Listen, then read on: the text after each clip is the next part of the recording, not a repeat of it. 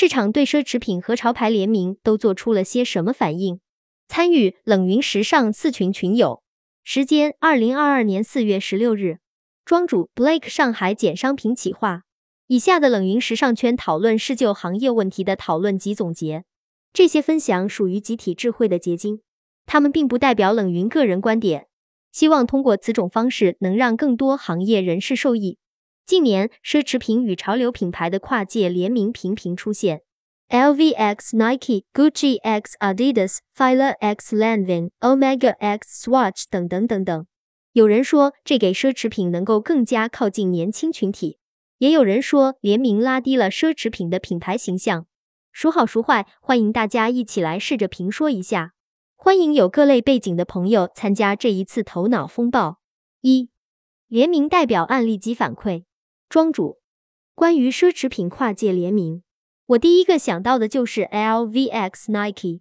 从前年开始，Nike 就开始陆续和许多奢侈 X 潮奢品牌推出了联名。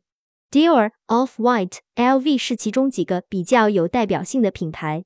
这款联名限量两百双，包括下面的橙色皮箱。购买渠道是通过苏富比拍卖。这个联名是用了 Nike Air Force 一以及 LV 经典的 Monogram 组合而成的。两个品牌都拿出了自己最有辨识度的品牌资产。云友 Queenie 这款鞋的设计很有辨识度。云友一行最高拍了多少元呀？至少以万为单位了吧？云友 Queenie，大几十万人民币吧？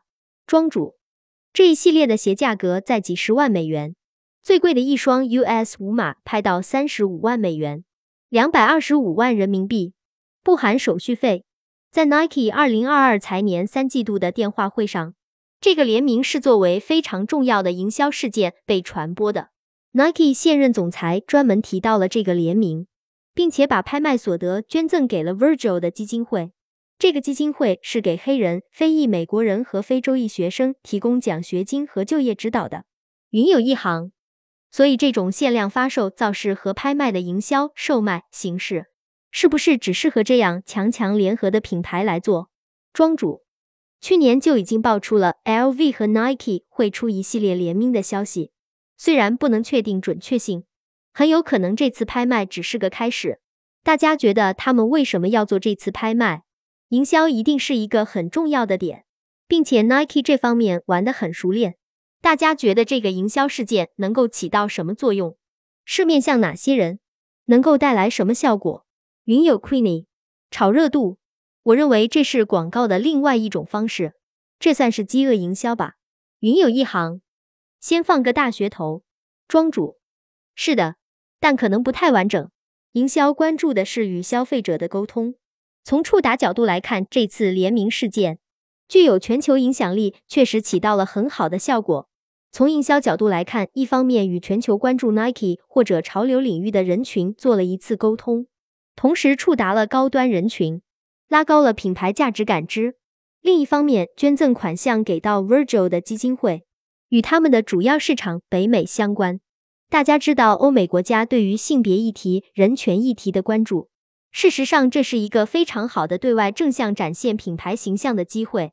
云友 Vincent 证，是的，在可持续上加分。庄主，从产品角度看，其实拍卖出的百万高价会成为整个联名系列的价值锚点，能够有效的拉高下一步发售的 LVX Nike 的市场热度和市场价格。对于高奢人士来说，穿一双两百万市值，但是价格同款不同色的鞋子，或许也是能接受的。而这些人原来可能不是 Nike 的主要受众或者品牌缪斯。这是上个月 Gucci 的秀场，在秀场发布了 Adidas 和 Gucci 的联名合作产品。我选取了一些资料，大家可以参考下。其实这不是 Adidas 和奢侈品第一次合作，作为 Nike 的老对头。前年，Adidas 几乎和 Nike 同节奏发布了 Prada 的联名项目，同时最近也有 Adidas 与 Balenciaga 的合作消息流出。这是之前 Adidas 和 Prada 合作的产品，一双手工打造的 Superstar 贝壳头球鞋，发售价格在四千元左右。云有一行，拍照的摄影师也是很走心，除了白手套，旁边还有皮具打孔器。庄主，普通的贝壳头球鞋。价格在七百九十九，这双的区别在这里。当然，整体鞋身皮质也有升级，其他的和一双全白的贝壳头是一致的。下一个是 Fila 与 Lanvin 的联名，他们也做了服装配饰。这款 Gara 鞋款普通配色在一千零八十元左右。下一个是手表品牌 Omega 与 Swatch 的联名，云有一行。Swatch 是我学生以及初入职场时的心头爱。庄主，这是上个月发布的比较有影响力的联名，也是潮品和奢品的组合，在全球的各个社交媒体上引起了比较广泛的讨论。这次的联名产品与 Omega 的超霸系列非常像。同时，社交媒体有两种声音：一种刚发售的火爆销售，有些市场的市场价甚至高达两万；过了段时间冷静下来之后，价格稳定在了六至七 K。另外一个声音是来自 Omega 的爱好者，其中一部分人表示要出掉自己手上的 Omega 超霸手表。所以，其实这个联名是两极分化的。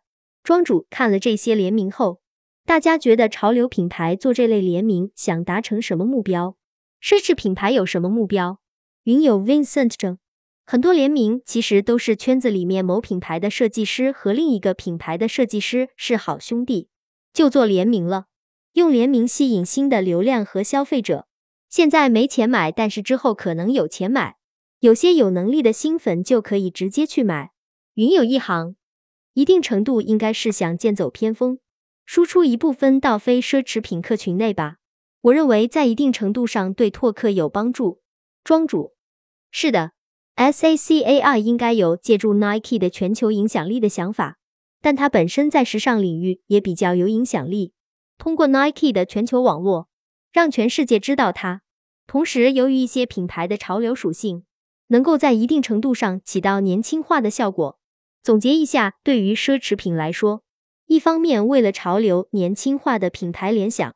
另一方面，通过运动品牌的全球影响力，向外传播自己的品牌。其实，奢侈品联名一直争议不断，除了好处，大家觉得它还会带来什么问题？刚刚看的案例里，有些品牌做得好，有些品牌有一些提升的空间。大家觉得应该怎么做，才能够在满足联名目的的同时，做好联名方案和产品发布？云有 Vincent 证，我认为产品还是要好看。价格不可以太高。云有一行，我觉得他们有以下几点值得其他品牌借鉴：一、限量发售能更好的保护两个品牌原有调性；二、设计和材料本身具有辨识度、审美性；三、拍卖形式赚足噱头，也收获盆满钵满。庄主，产品是核心，价格可以贴近原产品价格，但要做限量。只要限量，市场就会给到一个公允的市场价。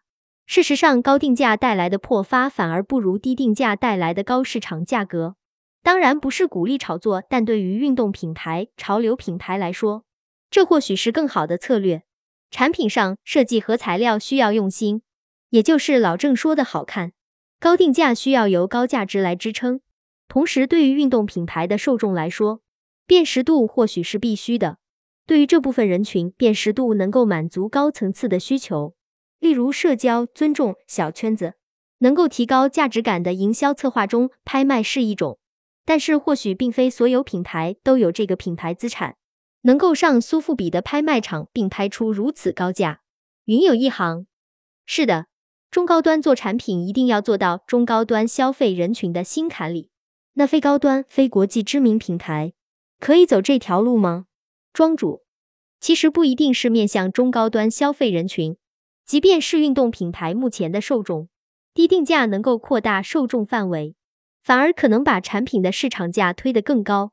我觉得这可能比较难实现，但是可以采取借势的方式，借用奢品的资源，比如说中高端人士会关注哪些媒体资源，或者认可哪些 KOL、KOC，比如说在时装周的露出中国李宁，